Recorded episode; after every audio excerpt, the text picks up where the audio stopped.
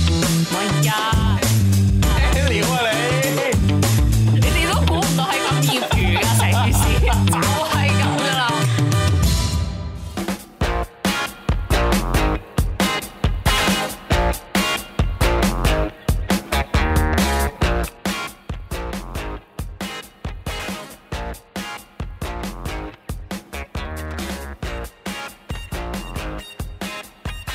OT 做乜諗諗嘢？ ？Hello Hello，大家好，二零二二年版啊，咁就祝大家虎年快樂！你阿媽話唔講，係你，我冇話唔講啊！ 唔係唔係，哇！哇啊大家聽唔聽到？你都知我哋今次好唔簡單啦。我哋出咗外景啊，今次即係點解會咁樣講咧？就係因為我哋唔係三個人明明人哋出外景係關個外景事嘅，但係我哋唔係嘅，人哋唔係採訪啲咩先出外景，我我哋都係哋純三粹條借喺個度借個講。位坐低你咗。知咩料啦？即係我哋三條友已經完全咁樣脱離咗某一個地方，唔下次可以喺架車度拍喎，喂，點解係啊？爭 proofing 好啲啊嘛。我都話去我架車啦，你唔制啊嘛，兩條女一條仔有啲奇怪係嘛？啊唔係兩條仔一條女，我哋坐後面，你坐前面咯。咁點解一定好辛苦啊？嚟，但係我哋講翻下，我哋更新下我哋四個月冇出嘅 podcast 自我介紹一下先，情況啦自我介紹一下先。係啊，誒、我都係，我覺得咧，我個名越來越出咯，都係叫翻我阿 B 啦。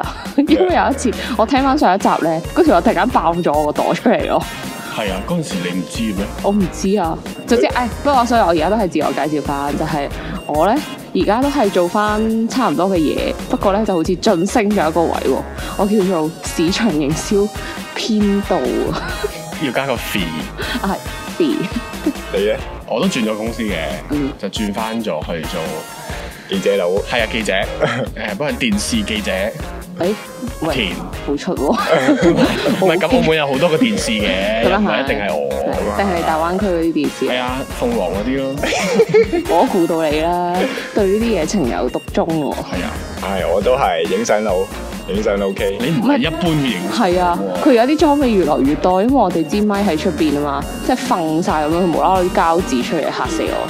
即係嗰啲裝修佬必備架撐咧。係啊有你哋有冇睇過咧？即係去租會展嗰啲人咧，硬係會喺個腰度咩？你問佢咩咩都有噶。楞一抽嘢，真㗎。啊佢用嗰啲索帶索咗啲膠紙、啊啲膠粉膠水係啊，乜都有係喺度。哎你你冇你冇黑色嗰啲封箱膠紙，哎，你呢度有咁樣，嗯，好專業㗎佢哋。唔係，我都要整翻條 蹬住啊咩喺皮帶度咧，跟住就變咗嗰啲裝修嗰啲阿叔咁樣咧。咁你猜下我送送條皮帶俾你，唔使啦，多謝。要要要靚㗎喎，就係普通嗰啲阿叔嗰啲皮帶，你用咩 啊？嗰啲 Gucci 嗰啲房嗰 啲，哦兩個 C 嗰我啲，哋攞個支嚟勾住啲嘢。咁 G G 嗰度有個。係啦，咁好啦，我想想問下田咯，啊因為阿田咧啱啱翻完工第一個月咧，見到我嗰個樣係有種話，我同你講真係完全唔一樣啊咁樣，哦好想知你發生咩事嗱，不如咁樣講啦。嗱，我其實咧，即係我自己都離開咗啱啱我哋一開始錄嘢嗰間公司啦。嗯咁其實咁碌我就嘢翻翻碌魚去蛋， 喺十蚊十蚊十就玩蚊。手法。唔係，我哋我我我都翻翻去以前我實習同埋 part time 做嘅一間公司去做嘅。嗯咁咧唔知係咪因為誒，你知可能你實習嘅時候佢唔會俾太多嘢你做咧。嗯，其實你當你變成正職嘅時候，佢期望你更加多噶嘛。咁你就會覺得同你當初想做嘅嘢其實有啲唔同啦。啱嘛，你人工都唔同係啊，啦。誒係多咗啲嘅，但係你其實，但係你會覺得個工作量多咗好多，你嘅職責多咗好多咯。即係你有個責任心係人喺哋度。哎對你個要求高咗啊！嚇即係你唔佢係調鳩你啊！梗係啦，一開波佢調鳩你啦，唔俾個下馬威你點得啊？好 old school 啊，成點調哇啊？咁佢咪 即係你我哋記者無非都係寫稿嘅啫咁。嗯咁佢就會同你講：喂，你條稿點點點唔得嗯喎。然之後我有試過開，即係初初嗰幾日翻工咧，好挫敗嘅。嗯即係我通常我我以前啊實習嗰陣咧，嗯已經去到譬如你可能改即係寫咗條稿改少少咧，其嗯實基本上係出得街噶嘛。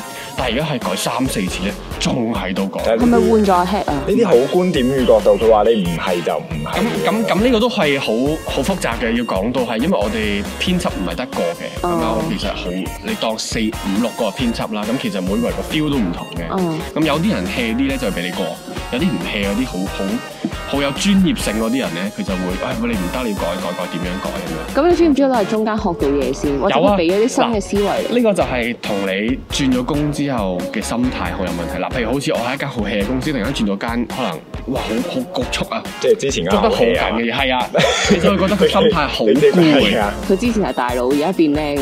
然之後係啊咧，係你啊你如果尤其是遇到啲好辛苦嘅搭編輯咧，即係佢好嚴格啲編輯咧，你就覺得哇，我究竟喺度做緊啲乜嘢？即係我係咪真係咁唔識咧？咁樣你就會懷疑自己你。有喂冇發過脾氣啊？我想知有冇嗰啲咧誒嗰啲格式有啊？有啊， 我哋係一定要講格式㗎，因為誒大公司你唔冇冇格式，我其實就好好大辛苦。公司即啊梗係係，多個哦啦 space 吧，我淨係個部啊門都多過你成成間，冇咁樣冇講成間公司， 即係我一個部門都四廿零人咁啦，哦即係你就即係譬如我嗱，首一先人之下，一人之上。嗱，你你你做記者，你知道要寫稿噶嘛？咁其實你出到街嘅時候，咁有其實好多唔同嘅人 back up 你嘅。譬如咧，就好似有啲導演啦，誒、製作組，其實製作組就係你你哋導演咪即係 cam man，唔同噶嚇，cameraman 還 cameraman，導演還導演，即係製作組咧，佢就幫你段新聞配翻啲字幕。哦，然之後，譬如係咪有時啲字幕下面有啲底色、有啲條啊嗰啲嘢，啊或者走字嗰啲咧，就係佢哋負責嘅。嗯，即係佢哋就要按照一定嘅格式去做咯，但係你唔俾嗰個格式佢咧，佢就會鬧你。點解你要咁樣寫？你唔識嘢㗎。喂，咁佢即係負責放上去嘅。係啊，所以就搞到你就要協調多個部門咯。咁我咪點解講到話我哋誒有個導演部嘅，嗯即係導演咧就會推機就譬如你知睇新聞，你會有好多唔同嘅編排啊嘛。咁一開始肯定會放啲國家主席啊嗰啲啊嘛。嗯之後到地方新聞就到國際啊嘛，嗯最後體育噶嘛。咁其實佢按照呢個編排之後咧，個導演就推機咯。嗯譬如推呢條新聞上去，咁下一條其實已經喺後邊準備緊，佢都佢就佢都即刻推嘅。呢內地係啊編導嘅係嘢啦嚟嘅，喎。類似，但係我哋叫導演啊嘛呢邊。可可能佢 mix 咗一齊，因為導演其實就係負責指指點點嘅啫嘛。係啦，咁然之後咧，咁其實你都要寫翻俾佢知，究竟呢一條係乜嘢新聞，就我哋有一定嘅編碼俾佢嘅。即係你而家多咗好多工作上面嘅溝通流程，入係啊，啲入啲。又嗱，同你講，唔佢好接啊，佢唔中意同人講嘢啊係嘛。而家好辛苦啊，而家。係啊，係又唔係好辛苦嘅，即係有時你會覺得好煩咯。花咗啲時間去適應，係啊，就係、你就會有個心態好需要轉變，所以點解我翻工嘅時候都要着住呢個翻工情緒管理嘅 T 恤， 即係提醒自己要管理呢個情緒。但喂係你應要該派俾人哋着咯，因為你會見到人哋嘅心口咧唔。係有時都可以着下 T 恤嘅，即係譬如我哋。出個。哦，蝙蝠一，我哋冇變過㗎， 不過你會知道自己嗰日冇乜嘢冇嘢做，或者你係特別嘅一個更，即係譬如你有個節目要負責，咁你就唔使出去嘅話，你咪可以着得求求其其咯。哇！仲有節目玩咁好嘅，係啊，我哋有好多節目㗎，雖 然雖然少啲睇，唔係即係我哋誒、呃有好多節目都係記者去做咯，咁嗯有啲係金融類嘅，有啲就係、有個有個八分鐘嘅古仔咁樣嗰啲咯，你就要負責呢啲，你會覺得好好麻煩。八分鐘故仔係關於咩㗎？其實你自己諗題目嘅啫。哦，即係講乜都得嘅，但係就你要講一個澳門嘅話題咯，你而家做咗一條未啊？做咗啦。嗯，不過我一講出嚟，唔知大家會唔睇到。歡迎大家快啲去收睇。雖然唔知有冇得咩咁讚俾啲支持佢，但係可以。喂，我哋有冇俾錢機制其 實？啊，誒， 我未開通， 好其實都慘。啊得㗎，你你自己貼你銀行戶口喺下邊咪得咯。算啦，咁唔好搞咁多嘢。唔係，即係我點解覺得個心態轉變係咁重要咧？就係、如果咧你用嗰種好容易發脾氣嘅心態去做嘢咧，嗯蝕底嘅會你自己咯。啲人就會覺得你越嚟越差，會俾啲好惡啃嘅嘢俾你。我啱啱未開麥之前同佢傾偈咧，我發覺佢話佢變咗好多咯，因為佢之前唔係咁樣噶，即係之前佢係圓滑咗，佢話佢圓滑咗哦佢話我覺得咗，好圓滑啊！而家佢之前係講咩啊咩啊咁嘅樣，哦，即係會咁嘅。梗係啦。咁而家唔係因為點解咧？而家佢我我見到有人版啊，你明唔明啊？即係我有啲同事咧，有啲有啲複雜啊呢個故仔。嗯即係我有個同事就係以前喺啲報紙度做嘅，哦，嗯，咁佢就好叻寫一啲關於政治類嘅新聞。嗯佢就俾人挖角咗嚟我哋公司啦。哦，咁咧，咁你挖角咁肯定待遇有啲唔同噶嘛。咁、嗯其實我哋就行政，哎呀，咁樣講咩先？即係佢有啲等級劃分啦啊，吓，佢一嚟嗰個等級劃你分仲咧，以為而家冇人知咩？ 佢嗰個等級劃分咧 一開始就比人高三個等級咯。咁哇三個等級嘅概念就要六年去完成咯。哦，咁啲人就會期望佢更加多噶嘛。嗯，咁但係咧，佢即係做咗好耐，都都好盤撇啦咁樣。可能嚟到之後好安逸，因為人工高咗好多嘛。嗯咁就啲人又會唔中意佢啦，講佢壞話之後你就會發覺佢食咗啲好惡禽嘅活動，嚇例如乜嘢喂咧？咩活動樂琴？誒、我哋誒會書法啊我哋會做嗰直啲播 嘅。有一次即係我哋新年嘅時候有好多唔同嘅直播啊 嘛。其實我咁樣講大家知㗎啦，誒有直播有邊幾間 咧？即係佢佢鳳做。凰都有啊噶，佢做咗一個咧叫做誒、呃、年夜飯嘅直播，好尷尬。佢要約嗰個受訪者家庭咧，去去佢屋企話同佢講：，喂，你煮年夜飯嘅時候，可唔可以俾我直播出街啊？嗯講兩句啊咁樣。點知佢去到人哋屋企咧，佢嘢唔食飯，係啦，佢 佢佢成屋都唔撚親食咁圍咗喺張台隔離，佢食人咗屋企人咁樣坐喺嗰度咯。乜嘢啊？即係即總係之個準備晒佢唔食，係啦，個氣氛就係好即係好尷尷尬尬。哦，佢做唔到嗰啲氣氛參與係啊，即者，係即係佢學唔到，做唔到到，誒、飲杯嗰種好好喜慶嘅感社覺，交後 B 症啊！仲係死撚晒人咁樣。佢即係佢個主佢個女主人家即係當佢阿媽啦，嗯佢佢負責煮餸嘅，佢講嘅又係嗰啲啊係啊，我哋今日煮咗好多餸㗎，有誒、據點王，發菜蠔豉啦，咁樣嗰啲，嗰啲咁咪成聲出到街，咁咪死咯。而家有冇出咗街未啊有冇出出咗街啊咧就好尷尬，即刻上網去睇下因為發財 好市王，關鍵字因為發我菜豪市直因為其播實，做呢啲我哋公司都 有。女主如不，有電視睇翻自己啲嘢嘅。女主人不吃咁成公司人哋望住喺度講，哇！屌，喂係喂係咪係咪即係報住嗰個即係喂出街啊出街啊，即係係啊每日就係其咁樣實啦係嘛？其實咧，我哋出新聞嗰陣咧，如果做完自己啲嘢咧，都會睇翻嗰段新聞。嗯咁係一齊睇噶嘛係嘛？咁又唔係坐齊喺度，坐翻自己個位咯。你唔好檢查試下咁飯樣廳咁樣 坐，檢查一下咁樣即係你會圓桌圓桌大家坐喺度即係食啊坐嘛翻，喺自己個位度咁樣。你睇咪睇，唔睇咪唔睇咯。但係其實點都會睇嘅，睇翻自己啲嘢 咯。會或者睇下啲咩重點新聞，你要知咯。跟住跟住個同事就一邊睇一邊俾人笑啊！係啦，然之後講喂， 操，屌你快啲醫完啦！應該係少咗女 主人吧？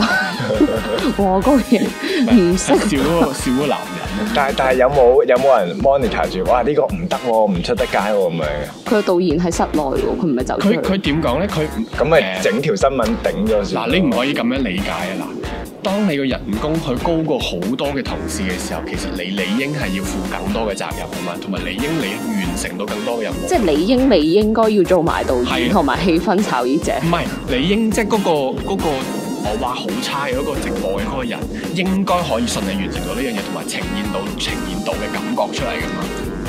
但佢做唔到咯，你明唔明啊？咁而家點算啊？咁咪一一路俾佢去做呢啲。佢有冇俾人屌啊？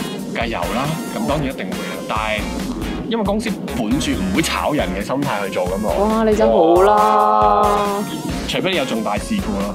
喂，你入啲啦，但係我唔知啱啱嗰個算唔算重大事故啊？冇我冇覺得唔算，冇人唔睇。係下一年新年就努力啲啦。但係反正佢而家就係唔咁 係。下一年新年揾個第家人，啊或者揾翻同一家咯。佢可能會有翻嗰個即係經個氣驗，啊氛跟住會演得好佢啲應咯。該唔會想再上呢啲節目。事前表。 好難，因為佢睇到自己好尷尬，你諗下個家人自己坐喺嗰張台度睇翻自己嗰個係啊，真㗎，真係好尷尬啊！唔係，同埋你做呢啲係好難嘅，特別是係有時係做做採訪去約 case 咧，嗯，即係譬如你要約一啲喺葡國翻嚟澳門嘅學生咁樣，你有幾多個俾你約到啫？即係呢啲好難做嘅，其實。佢只要識一個但係邊個諗拗呢一啲對題咪目得咯。㗎？但係個問題係你要識到咯。邊個諗呢啲咁識唔到啊嘢喂啊，我我自己覺得我 冇呢啲咁嘅資源咯， 真係咁 O。K O K O K，唔一定要 friend 噶嘛，即係你誒、呃有呢個渠道，跟住揾翻佢哋好，應該都好樂意嘅。係嘅，係嘅，都啱。咁你都係 send 個 message 住問下啫，不過即係講翻起就係嗰種能力越大，責任越大咯，只可以講。唔係你人工越高，能力需要越大。但係冇人知咩叫冇人知啊？哦，即係佢嗰個人誒嗰、個咩員工證隔離係寫住級數唔會嘅，㗎，但係你會知道佢憑我，因為嗱點樣講啲佢風啊，啲風聲聽唔聽到？唔係啊，係係因為佢其實我哋公司用資歷計算嘅，其實估資歷你就估到佢大概人工係有幾多啦。哦、嗯同埋我哋嗰個名，即係我哋有啲更表噶嘛，個更表就係憑住你嘅資歷排落嚟嘅。哇，咁透明，你就會睇到，但係佢雖然唔會寫到同你有啲模糊，嘅都。係佢既含糊亦亦都明確，係啊係啊係係啦啊，即係你大概估到咯，你會知道佢哦，原來佢 乜咁攞柒三咁皮你咪嘢排到最低。係啊，我真係最， 因為我最新入去。啊，仲有嘅實習咯，唔係，我想講，我都係最低喎。 咁正常啦，唔使一開始係最高咩？即係我算你公司最細應該唔係你吧？咩叫最細？即係 full time 嚟講係啊，我唔肯定，因為我估唔到我咁差路去到都係最細嗰個咯。死啊！你嗰行冇後生女入啊，全部都我咪係應該要走啦咁識唔到男仔點算啊？有啊全有部都係啊老誒哎阿 Fi 我哋有有個古男仔仔喎，嚇咩故仔？你話有男仔啊嘛，哦唔係咁叫你講個古仔啊，唔係到你講啦，係嘛？我我好我同佢緊。煙，哇佢好緊張啊！我我有同佢講過，我有做 podcast 呢樣嘢，跟住 後尾邊個啊？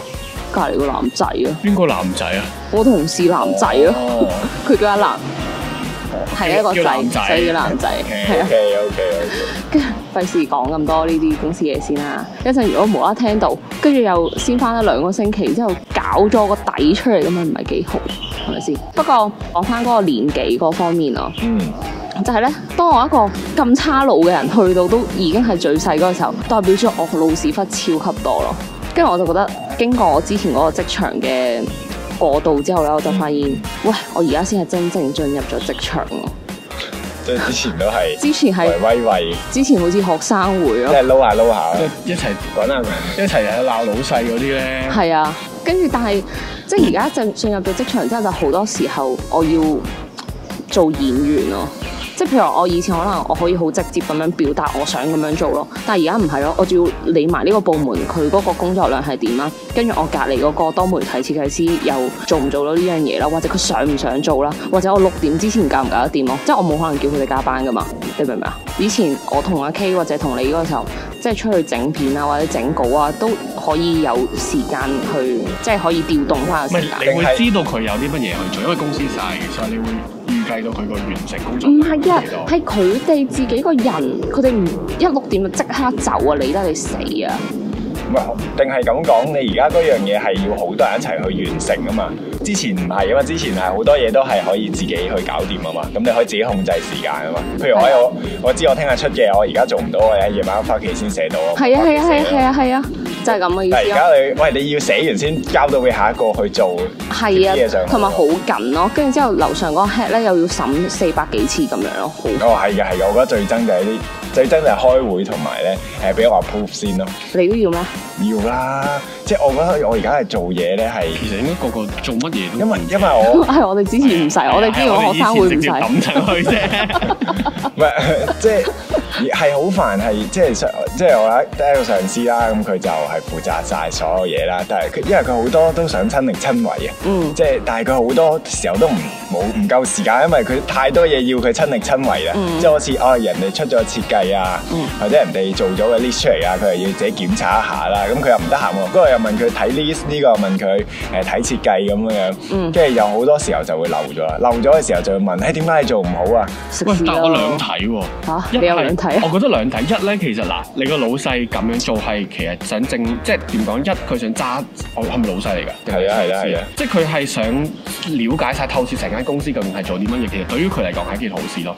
但係佢自己冇話將啲時間分得好好去完成到佢。因為佢好忙啊，咁個問題係你個問題就再係忙嘅人，你都可以點解佢咁好忙？就係佢想全部嘢都係啦，咁你唔完成你啦係啊二嚟就係你唔唔肯散落去咯，你唔去分分咗權，唔信任人哋咯。佢冇一個佢信任嘅員工喺身係啦我覺得邊咯。你可似可以喎，唔得啊，唔得啊！你都唔得啊，你同因為佢溝通唔到。唔係溝唔溝通唔到問題，係佢想去管翻住，佢想覺得，唉呢樣嘢咁啊咁樣做先得㗎，你唔好改咗佢啊咁啊，即係好多時候啲嘢，同埋有時佢又睇唔清咧，因為太忙咧，咁可能睇咗頭頭嗰幾個字就 OK 啦咁啊，跟住我好我以為睇唔清係個老花睇唔清， 我心係啊諗黐線點解睇唔清？即係睇唔晒咁樣，跟住係啊，我同事係咁，即係好似有啲文件咁樣，哦你唉成段改做呢個啦，咁 OK，Control C，Control V 改完之後再俾佢睇啦，跟嗯住佢睇睇睇睇到後邊，喂呢度唔啱嘅，跟住又改咯喎，即係同一份嘢咧，因為佢我唔知佢睇唔晒啊，定改唔清楚，定點樣改三四次都未改好嘅啦， 佢係咪唔會一次過 mark 晒你所有需要改嘅嘢？因為佢自己都唔想睇，其實，啊但係佢又要去跟翻，因為佢驚錯咗之後，佢唔知揾邊個負責啊。係啊。因為佢就係最大啦嘛，所以佢哋要好謹慎咯。有陣時呢啲嘢，同埋佢就係唔下放嗰個權力俾你咧，咧我覺，得所以好尷尬。有時候有啲嘢，呢你做唔到決定啊。譬如個客人問你：喂，呢度可唔可以向上移啊？呢度可唔可以變成呢嗯個？咁你答佢又唔係喎。咁唔通你話唔得㗎咁啊？唔通你咩都話我唔得，要等等上頭，老細睇一睇或者等老細睇，或者等設計師，或者等咩去 approve 啊咁啊？咁佢唔使問你啦，佢問設計師得啦，係嘛？同你傾嚟做咩？你話唔到事係嘛？係啊，但係你你搵返如果個老你自細過冇去。問你如題果啊。你自己話咗事，車老細過嚟係啊嘛？你如果你自己話咗事，誒老細睇緊其他文件啊嘛，所以咪唔得閒咯，就係全部人都揾老細。但係你如果話咗事嘅話，老細就問你：喂，你點解應承佢啊？我冇應承過佢咁做喎。咁你點算啊？咁你咪硬，你就一定，你就只可以。哦喂，呢個中間係咪有個業務路咧？但你係所有人你你就係嗰個業務嘅路，所有人嘅上邊就係老細啊嘛，明唔明啊？但係業務路正常應該好了解老細，跟住之嗰個後業務佬就係負責兜咯。啊，我覺得佢咧，佢有幫你咁樣諗嘅，係啦，所以你唔使擔心咁樣啦。但係佢唔會直接，佢就唔會直接同你講，即係佢譬如呢個可唔可以向上移？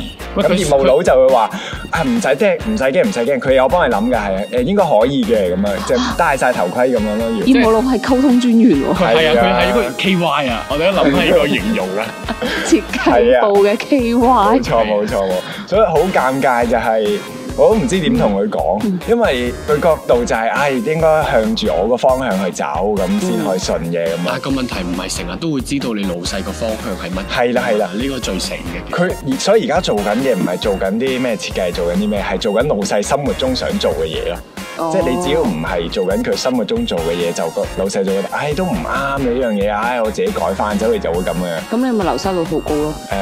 都係㗎。哦，用錢留得住喂，，但係我業想，務佬嗰個位流失率都高㗎。但係我想問，其實老細請你翻嚟唔係就係想做佢想做嘅嘢嘅咩？誒但係唔係有啲老細係請你翻嚟，跟住佢分擔翻佢嘅工作量噶嘛咁咪即係做佢想做嘅嘢咯。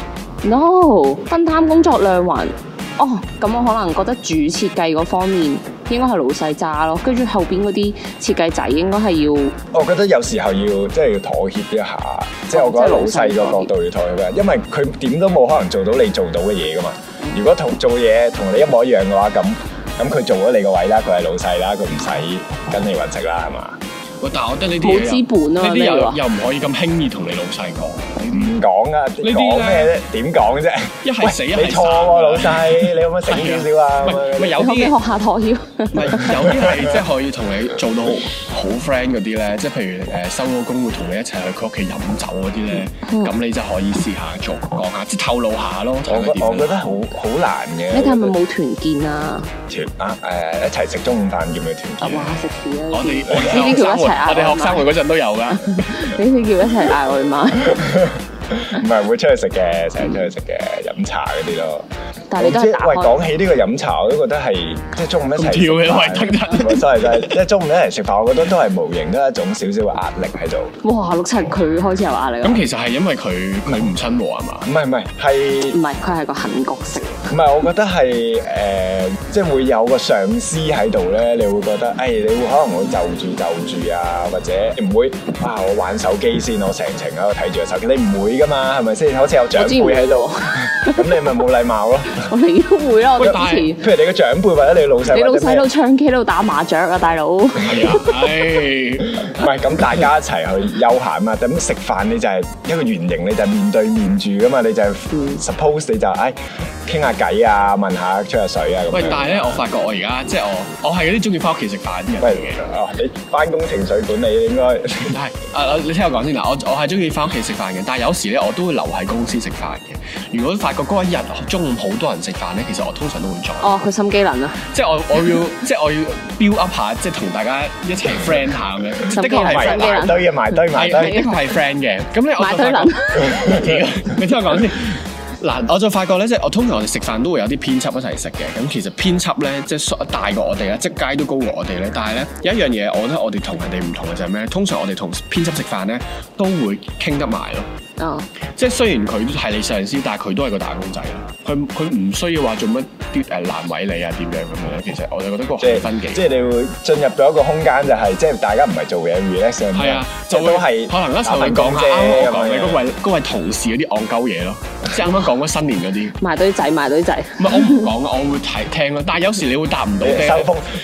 但係你一拎部電話出嚟咧，就有個好你係神。傳輸員，唔係你拎部電話出嚟咧，啲人就開始拎部電話出嚟㗎，嚇，係真啊，㗎，就開始自己玩自己，就開始唔講嘢啦。然之後即係可能去到食飯尾嗰陣就會出現咁嘅情況，即係大家冇嘢講啦，拎部電話出嚟撳下撳下，即係哎完啦走啦，翻去啦。我公司中午係一定要拎部電話出嚟咯，所以差啲人手咧，每個人一台係嗰啲晾手機嗰啲嘢咯。呢呢個咪即係年紀比較大嘅，全部都係咁即刻坐住個 CCTV B 喺度咧，係啊喺度追劇咧，係啊，即係咯，係啊㗎，係㗎點解唔喺部電腦睇咧？人哋有 pantry 噶嘛，即係我哋最好唔好喺個位度食咯，因為成個 office 會有味咯，哦所以我哋會喺 pantry 嗰度食咯。跟住佢就我哋圍住，跟住佢哋每個人人手一個手機架喺度睇嘢咯，好撚啊企住喺度睇佢個嘢，坐即係我覺得低嘅。都都都叫做即係冇乜壓力咯，即係你攞正牌自己做自己嘢，你唔使顧人哋感受。哎，佢哎大家一齊睇下手機，放鬆下咁啊！即係你食完飯，即係你飲茶係唔得㗎，你得咁都唔好啫嘛咁。你老細玩唔玩 啊？唔啊，咁你講咩啊？即係講下啲中東局勢 啊，哇俄羅斯啊乜撚嘢啊唔係唔係，屌即係啲閒話家常咁傾嘅偈咯。會唔會咁咁我冇理由人哋問到你，跟住冇人覆佢咁樣，你你尷尬，唔係你勁到老細尷你唔會尬。傾翻可能你哋業界嗰啲係啊嘢即係譬如哇，我見到一個網好正喎，嗰係啊啲中東設計風好靚喎，咁樣係啊係啊，會咁都會，咁你唔係一直講噶嘛，咁都講下，哎誒咩去邊度旅行啊？嚇！我最憎講呢啲啊！我身邊又唔係同你去旅行，唔係咁都係玩嘢講啫。 喂，通常你老細一定去得多地方過你㗎啦， 係鬼佢咁忙，但係唔係總之就係即係有個位就會覺得，哎我想啊我我有啲嘢喺手機度，我想整下，或者我想覆下女朋友或者點樣樣啊，咁你冇理由哎哦，佢俾自己壓力咯咁。唔係即其係實唔你關你咁樣唔 關你老細事 咯。你問唔關題，唔關事。你個重點諗下，係我要覆下有有女朋友時可能唔多人食飯啊，五六個就或者可能兩三個咁樣，你唔講嘢就冇人講嘢噶啦喎，跟住就你眼望我眼咁啊樣。哦，即係佢氣氛炒熱者，點解係咁貼標籤俾人啫？ 我淨係可以做呢個角色啫。即係我就想 問下你，即係你哋有冇呢個有啊，會啊，係嘛？係嘛我唔會啊，即係玩手機呢個問題，因為佢誒佢唔會啦，佢全部都係玩手機嘅。唔係因為我 哋佢講嘢反而尷尬，佢咁多嘢講，跟住啲人唔理佢咧，喺度講喂喂喂點點點點喂，唔係我有試過同嗰啲唔係咁熟嗰啲或六七者 或者我會叫佢叫黑面編輯嘅嗰啲人，即係其實佢個人唔係唔好，只不過佢唔佢個樣平時咧就會西溝你咁嘅樣咯，好似哦明唔明啊？即係我好嗰犀利啲就會。 ，poker face，係啊啦，佢黑掹掹佢望住你，心諗唉咁啊唔好一齊食飯啦！我從來都唔會參加嗰啲嗰啲食飯嘅嘢。